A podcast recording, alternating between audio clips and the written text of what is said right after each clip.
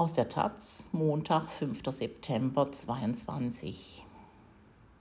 Sie spannen Netze und Gedanken. Elisabeth Meyer-Rentschhausen war eine originelle Rebellin, die für Frauen, Umwelt, den Planeten stritt.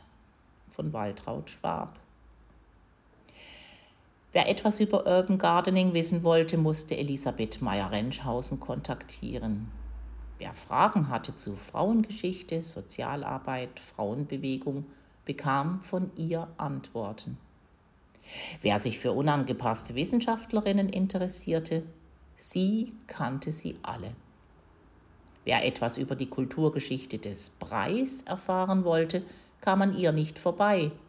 Wer sonst wäre auf die Idee gekommen, über Brei zu forschen? Nicht nur in der Taz hat sie viel zu diesen Themen geschrieben. Nun kann niemand mehr Elisabeth Meyer-Rentschhausen fragen. Sie starb 73-jährig an Krebs. Sie war eine dieser Rebellinnen, die wie der zeitgleich verstorbene Christian Ströbele die verkrusteten Strukturen des Nachkriegsdeutschlands niemals tradieren wollten. Als Frau schon gar nicht. Denn in den 50ern und 60ern, als sie aufwuchs, war die Erziehung und Bildung der Mädchen wieder auf die 3K ausgerichtet, auf Kinder, Küche, Kirche. Über solche Themen konnte, wer das Glück hatte, sie zu kennen, mit Elisabeth streiten. Ja, streiten. Denn wer in Widerspruch geht, muss neue Gedanken zulassen. In diesem Sinne war sie, die etwas spitzbübisch Jugendliches hatte, vor allem wenn sie ihre Schiebermütze trug, radikal. Es ging ihr darum, das Undenkbare denkbar zu machen, und um ein Leben im Einklang mit der Natur. Sie sah die kapitalistische Gier und sehr früh auch die Gleichgültigkeit dem Planeten gegenüber, sah die gravierenden Folgen der Klimakrise vor allem für arme Menschen. Sie wollte dem, was in der Misere Hoffnung macht, eine Plattform geben. Deshalb ihr Engagement für Urban Gardening. Etliche Gärten rief sie mit ins Leben. Heute gelten sie als Hoffnungsträger gegen Nahrungsmittelknappheit.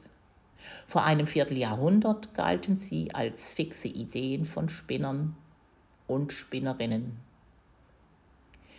Nie wäre Elisabeth Meyer-Rentschhausen böse gewesen, hätte jemand sie Spinnerin genannt.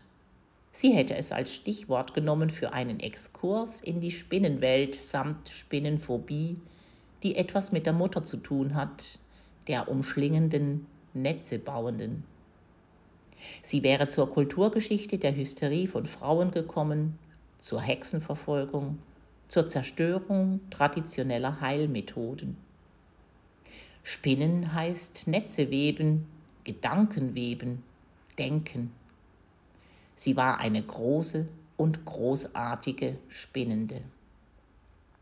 Und Vernetzende. Spinne und Netz gehören zusammen. Sie spann nicht nur Gedanken, sie spann auch Netzwerke.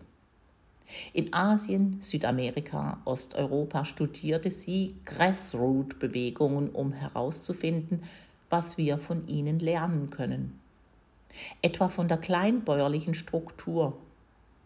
Dass Subsistenzlandwirtschaft ein Arbeitsbereich von Frauen ist, aber nicht zählt, wenn es um Infrastrukturprojekte geht. Entwicklung fördert vielerorts Armut von Frauen. Ach, Armut.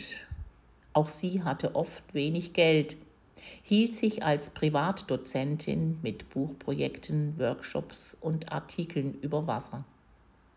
Als Professorin wurde sie nie berufen, weil sie ihrer Zeit voraus und gleichzeitig fortschrittskritisch war.